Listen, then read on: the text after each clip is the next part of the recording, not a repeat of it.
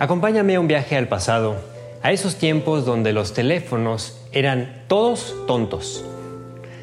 Hoy estamos muy acostumbrados a que tu teléfono hace muchísimas cosas y me quiero enfocar en una. Hoy tomas tu teléfono si quieres ir a un nuevo lugar y le pones la dirección, la ubicación y automáticamente te dice la ruta, el tiempo, la distancia, etc. En esos tiempos de los que te hablo, tú tenías que tener, si no conocías el lugar, tenías que tener un mapa. Había una edición muy, muy conocida, muy útil, que se llamaba la Guía Roji un mapa a manera de, libro, en el cual tú podías buscar como, como un diccionario la dirección, la colonia, la calle, etc. Y entonces te ubicaba en tal mapa, en tal, en tal columna, en tal renglón, y de ahí podías tú ir decidiendo qué vías, qué alternativas tomar para llegar a tu destino. Hoy puede parecer completamente arcaico, pero realmente era muy efectivo y muy fácil de usar. Hoy y entonces Realmente necesitábamos una guía, algo que nos dijera cómo llegar al destino indicado. ¿Sabes? Algo que no ha cambiado es que ya sea con un mapa, ya sea con un mapa digital, finalmente todos tenemos la necesidad de saber cómo llegar a un destino. El destino que más nos debería preocupar es cómo voy a llegar a la presencia de Dios. ¿Cómo voy a llegar a presentarme ante ese Dios eterno, a ese Dios perfecto? Porque Dios dice que un día vamos a estar en su presencia. ¿Sabes? Finalmente necesitamos saber en qué camino vamos. La, palabra de Dios identifica dos clases de caminos, el camino de Dios y el camino del hombre, cualquiera que éste sea.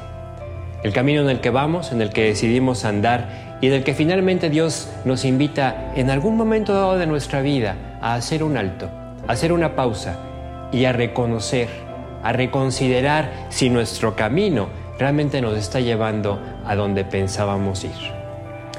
Continuamente yo he tenido la oportunidad, así como en lo secular, de escuchar esa voz que te dice como el mapa electrónico, redireccionando, redireccionando, redireccionando. ¿Por qué? Porque no vas por el camino correcto. Porque no vas en la, en la dirección que deberías de ir para llegar a donde pensabas ir. Y sabes, desde el punto de vista espiritual, este redireccionando es lo que la palabra de Dios llama el arrepentimiento. Arrepentimiento sencillamente significa cambio de camino. Dejo mi camino, dejo mi independencia de Dios, dejo mi orgullo y decido cambiarme al camino que Dios me indica el camino que me lleva a lo que Él tiene planeado para mí, el camino que me lleva a su voluntad y a su presencia. La clave es que tengamos la disposición y la humildad para reconocer efectivamente necesito cambiar de camino. En los evangelios encontramos el ejemplo de dos personas que estuvieron, vamos a decir, en el mismo ambiente, que tuvieron las mismas oportunidades, pero que uno decidió escuchar la voz que le decía, redirecciona tu vida, y otro, ante la misma invitación, decidió seguir en su camino. El primero es Pedro.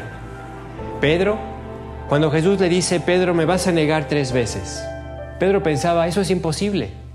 No solamente estoy dispuesto a morir por Cristo, ¿cómo lo voy a negar? Sin embargo, la palabra de Dios se cumplió y Jesús Ahí, en el patio de Caifás, fue negado tres veces por Pedro. Cuando Pedro se da cuenta de lo que hizo, Jesús lo voltea a ver. Y dice la Biblia que Pedro, viendo al Señor, salió y lloró amargamente. Un llanto que lo llevó al arrepentimiento, a buscar a Jesús y a pedir perdón y restauración por lo que había hecho. Ese es Jesús, que continuamente nos está buscando para restaurarnos, para regresarnos a la vida de gozo y a una vida en la que podemos ser útiles en sus manos.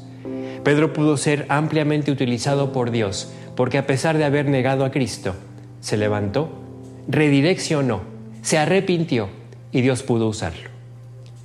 Pero hubo otra persona, también de los doce, que cuando escuchó esta voz no atendió.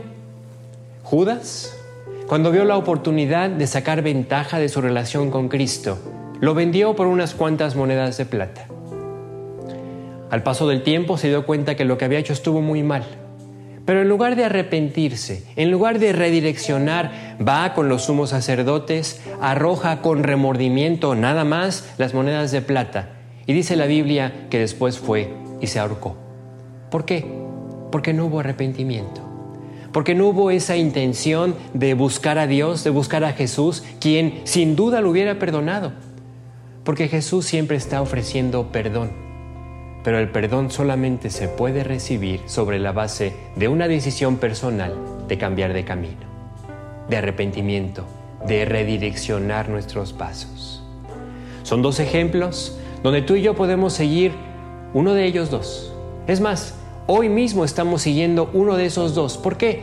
Porque nos equivocamos, porque fallamos, porque pecamos y porque tenemos todo el tiempo la oportunidad de escuchar a Dios en humildad, con sinceridad de corazón y decirle, Dios, si es cierto, perdóname, me equivoqué, redirige mi camino.